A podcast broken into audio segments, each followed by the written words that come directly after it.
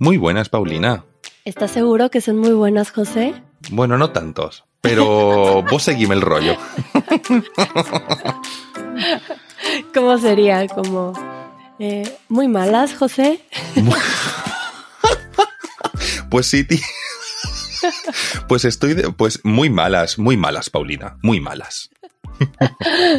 Decidimos hablar de esto porque curiosamente la semana pasada que grabamos el podcast, yo tenía muy mal humor y llegué a hablar de esto con José y ahora José entró a la llamada a hablar conmigo de que estaba de mal humor. Absolutamente. Eh, yo estaba de malas, me encontraba un poquito de mala leche y la verdad es que ha sido muy refrescante el poder compartir eh, con vos la situación, el poder decir, vos has estado en mis zapatos, me entendés. el poder compartir como, el poder expresarme cómo me sentía y que alguien me diga, entiendo perfectamente lo que querés decir.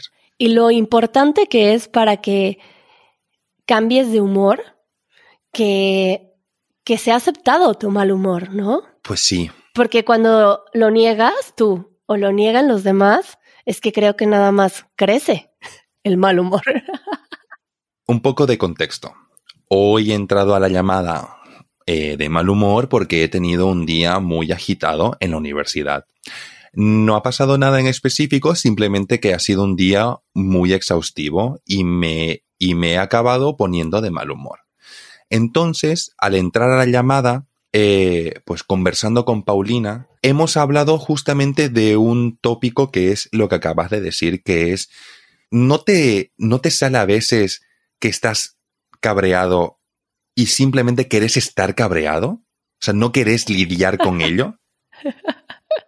Sí, que, bueno, yo te puedo decir que en general a mí no me gusta estar de malas. Entonces, creo que cuando yo estoy de malas, yo no la estoy pasando bien.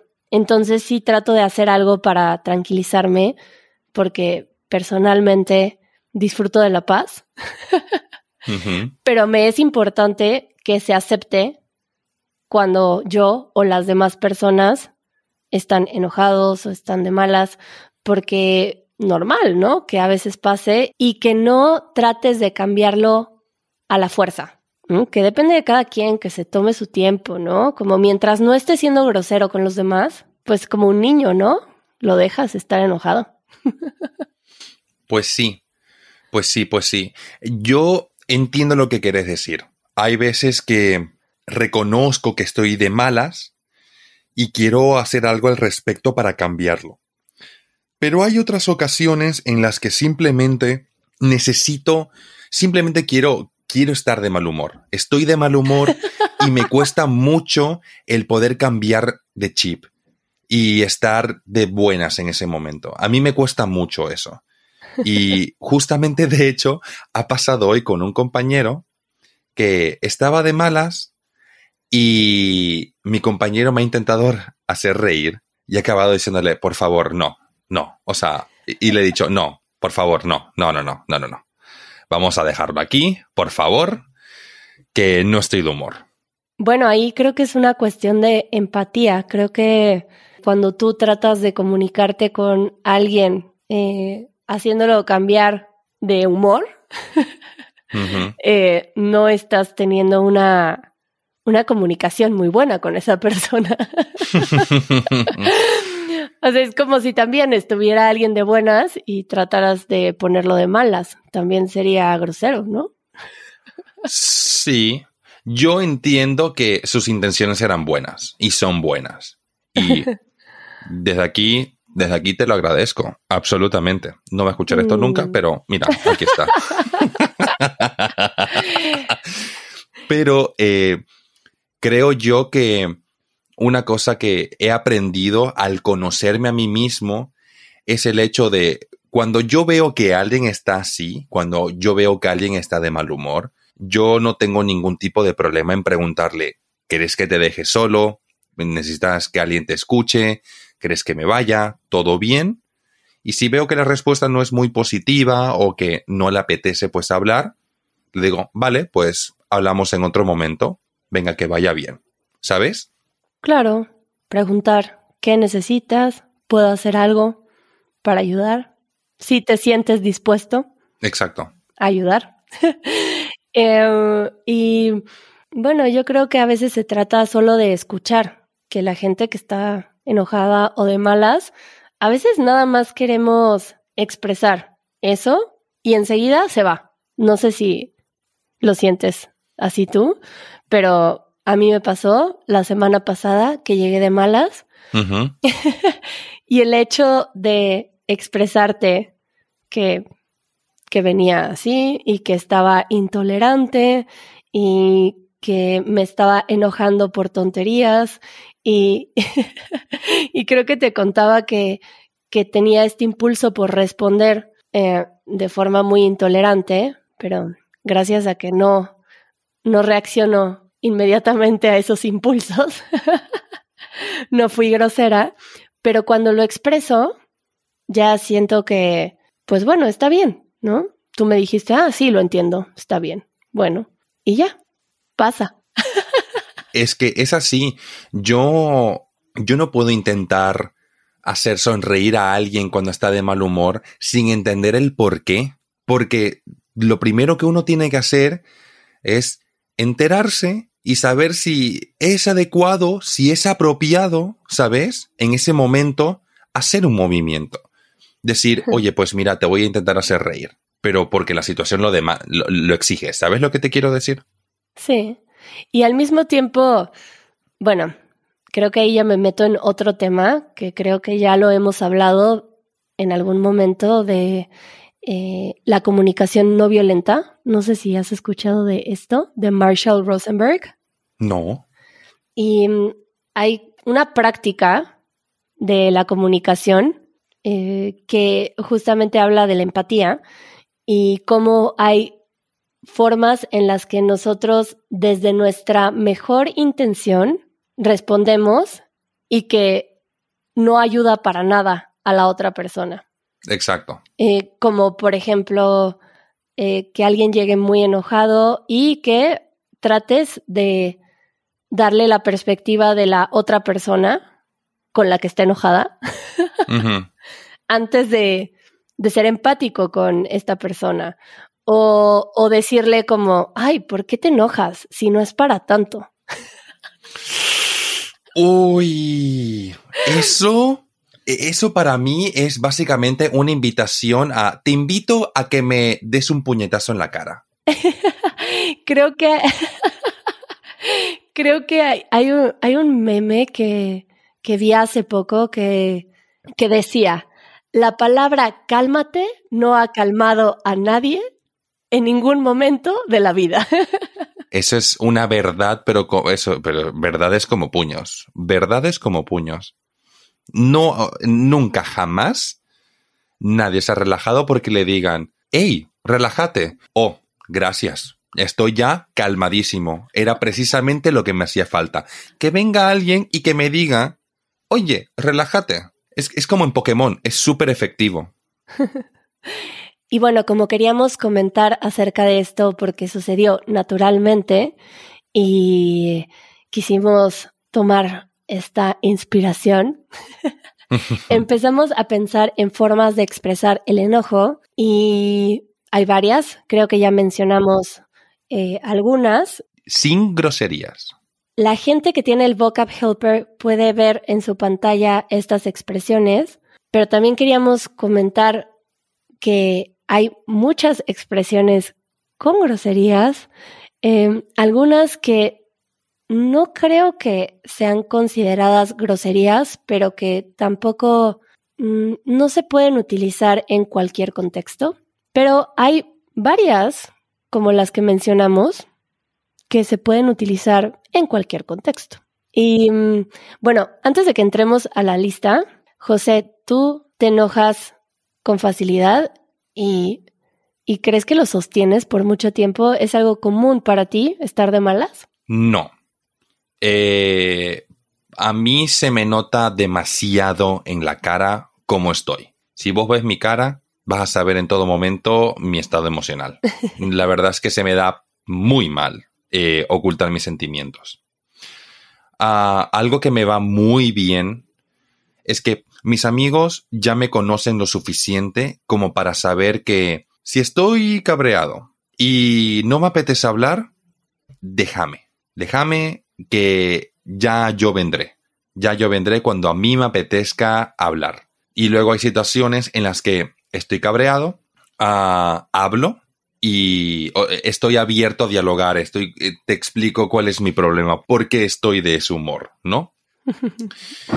Pero pasa muchísimo que me pasa mucho que cuando estoy de malas, lo tengo aquí en el pecho ahí guardado y tal y no sé qué, lo exteriorizo, lo comento y me viene un alivio, pero que es sumamente gratificante, como, como, como si acabara de salir de una ducha caliente, ¿sabes? Muy agradable. Hmm.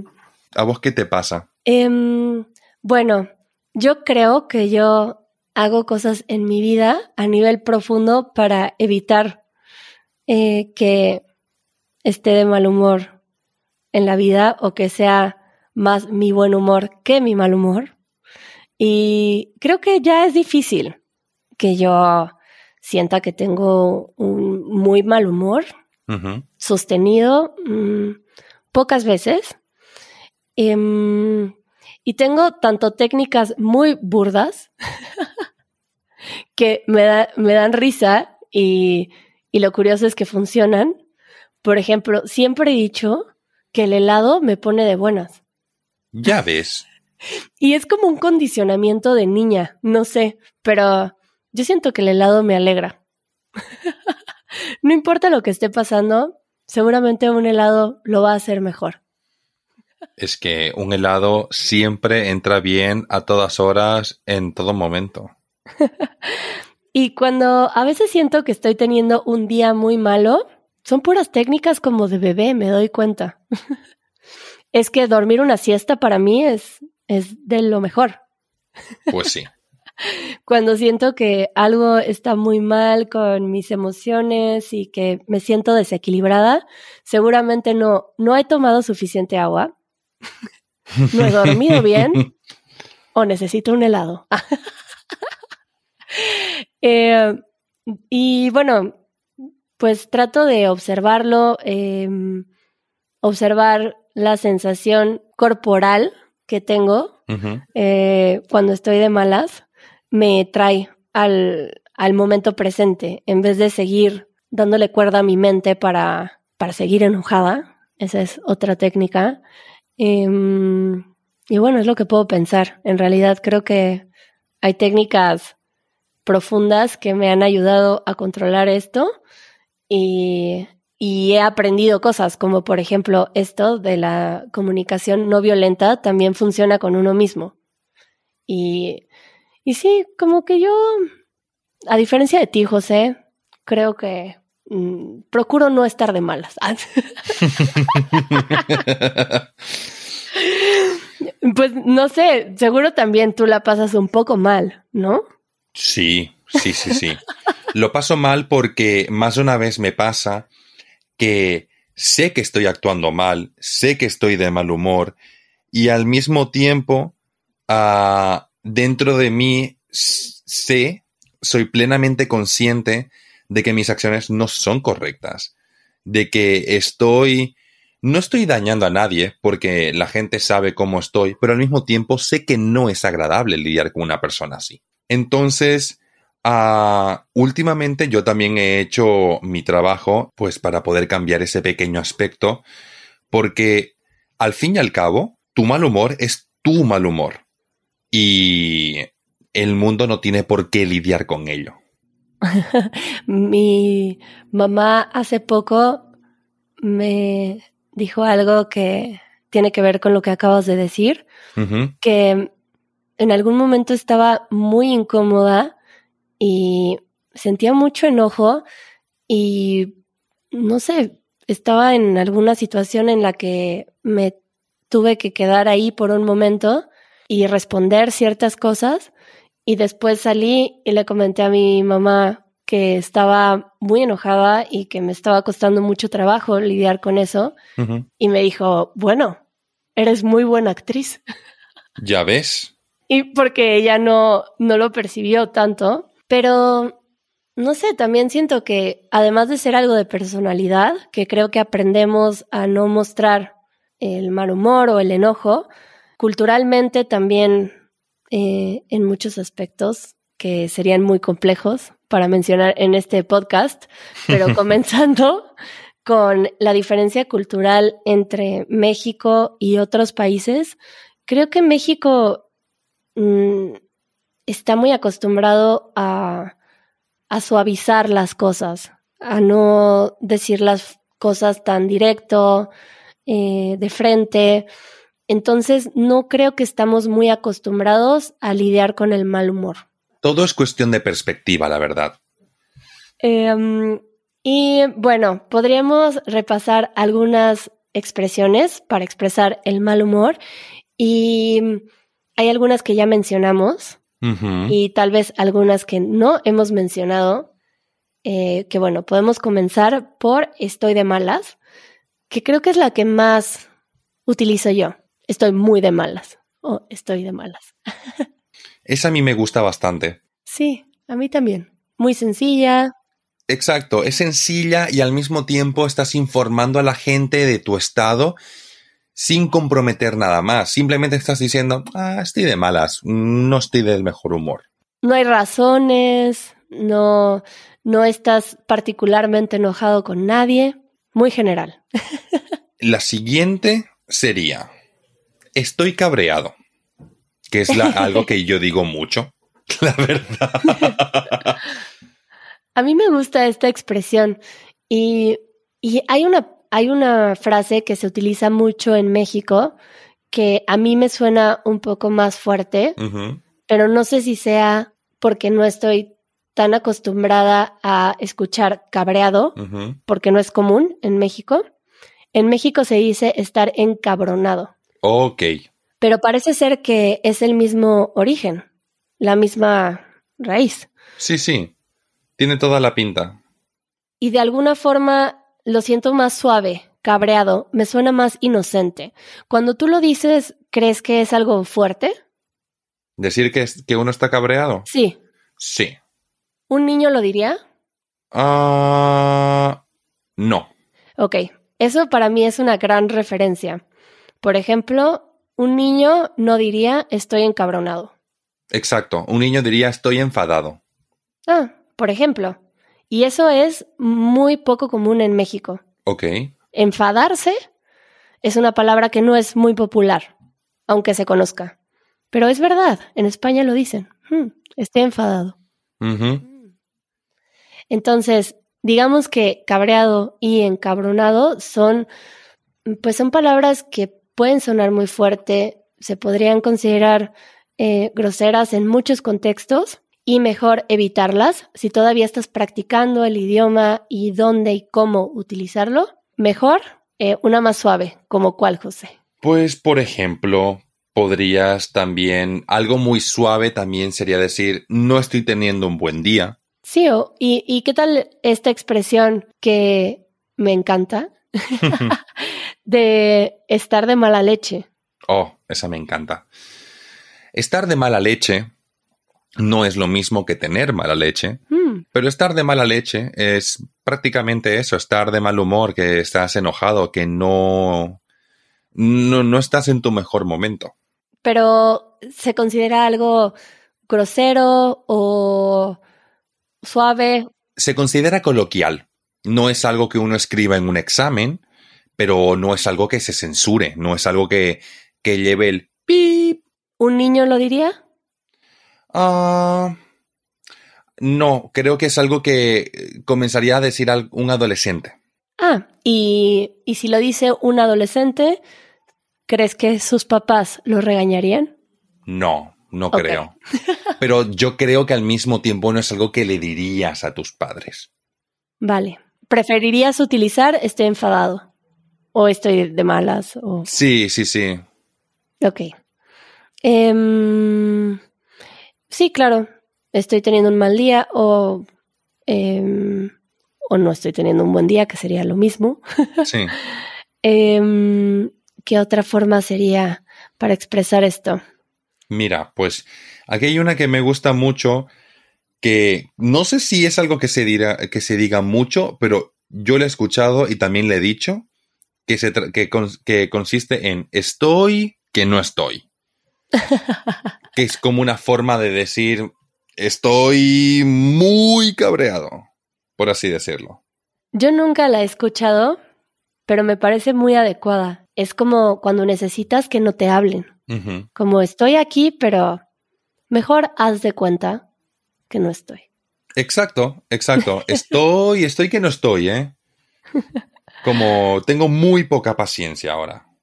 Em, y bueno, hay expresiones que son un poco más específicas para ciertos tipos de molestias.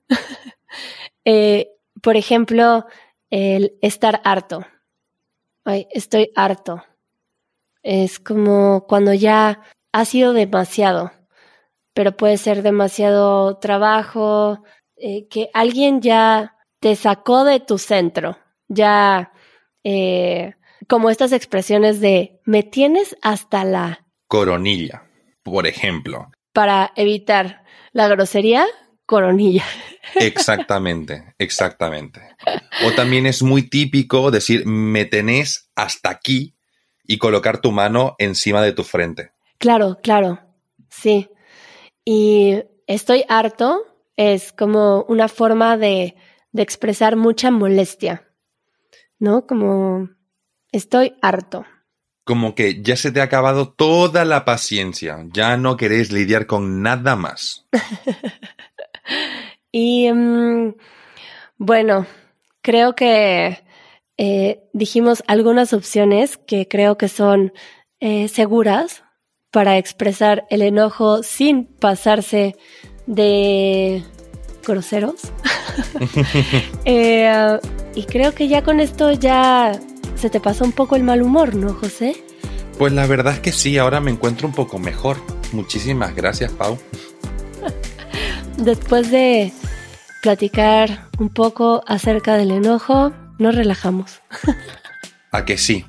Pues yo ahora me iré a hacer un tecito. Muy bien, y a descansar. Adiós, José. Adiós, Pau.